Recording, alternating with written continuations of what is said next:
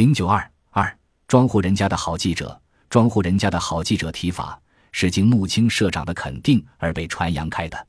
最早是池平县杨庄党支部在给穆青的信中提到的。其实这涉及到一场政治风险。一九八零年秋天，我拍了一张农民在政策对县会上领奖金的照片，农民的情态较好。报道的是杨成海承包棉田获得奖金两千二百零六元的事。两千多元在当时是个了不起的数字。在这之前，一户农民拼死拼活干一年也分不到一百元。照片说明文字很短，但因为出现一个包，触动这根社会上绷得最紧的线，引起社会广泛关注。仅新华社摄影部就收到十三封反对者的来信。对于农村联产承包这件事，开始绝大多数干部是摇头的态度。在新闻单位。在记者中坚决报道包产到户的人是极少数人，最初是非常孤立的。我们这些人就像地下党似的，在下面激情如火一样燃烧，觉得历史开了一个新纪元；而回到济南则顿间起口，用眼色交换看法，不敢敞开来谈联产承包的好处。编辑部地调查使池平县委很紧张，县委领导派人偷偷的到济南送信，告诉说上面调查您了。县委只说是符合事实，其他什么也没有说。一年过去了，以包产到户为标志的农村联产承包责任制被中央认可。这时候，富起来的杨庄村老百姓想起了我，有人提出，去年来的那个记者为庄户人受罪了，挺对不起人家的。村里便以党支部名义写信给新华社编辑部，想为我平反，认为我是庄户人家的好记者。从这封信开始，便有了庄户人家的好记者的提法。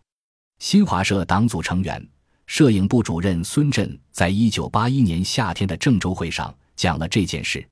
又是一年过去，又是一封党的好记者、庄户人家的好朋友的信寄到新华社。这是高唐县委写来的，反映我深入王庄报道万元户骑自行车采访的事。这封信，穆青同志看到了。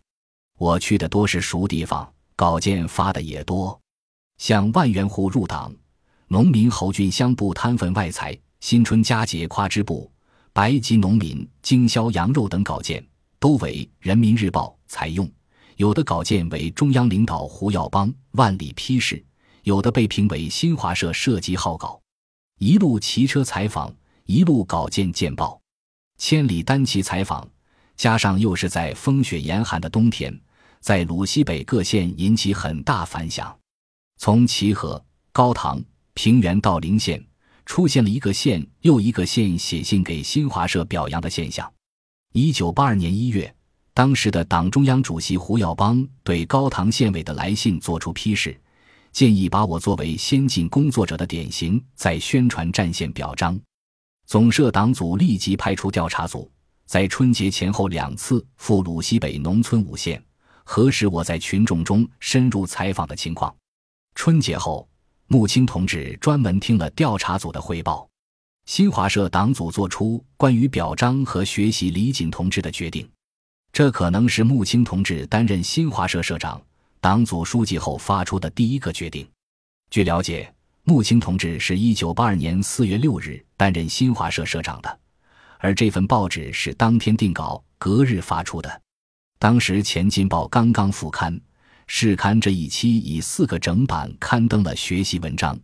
穆青为通讯标题“庄户人家的好记者”题了字，其中有一篇是穆青要大家向李锦同志学习的消息。《前进报》和新闻业务陆续发了孙震、蒋其生、赵琦、徐光春、胡莹等二十多位同志的文章。广东分社记者蔡东石等还在中国青年。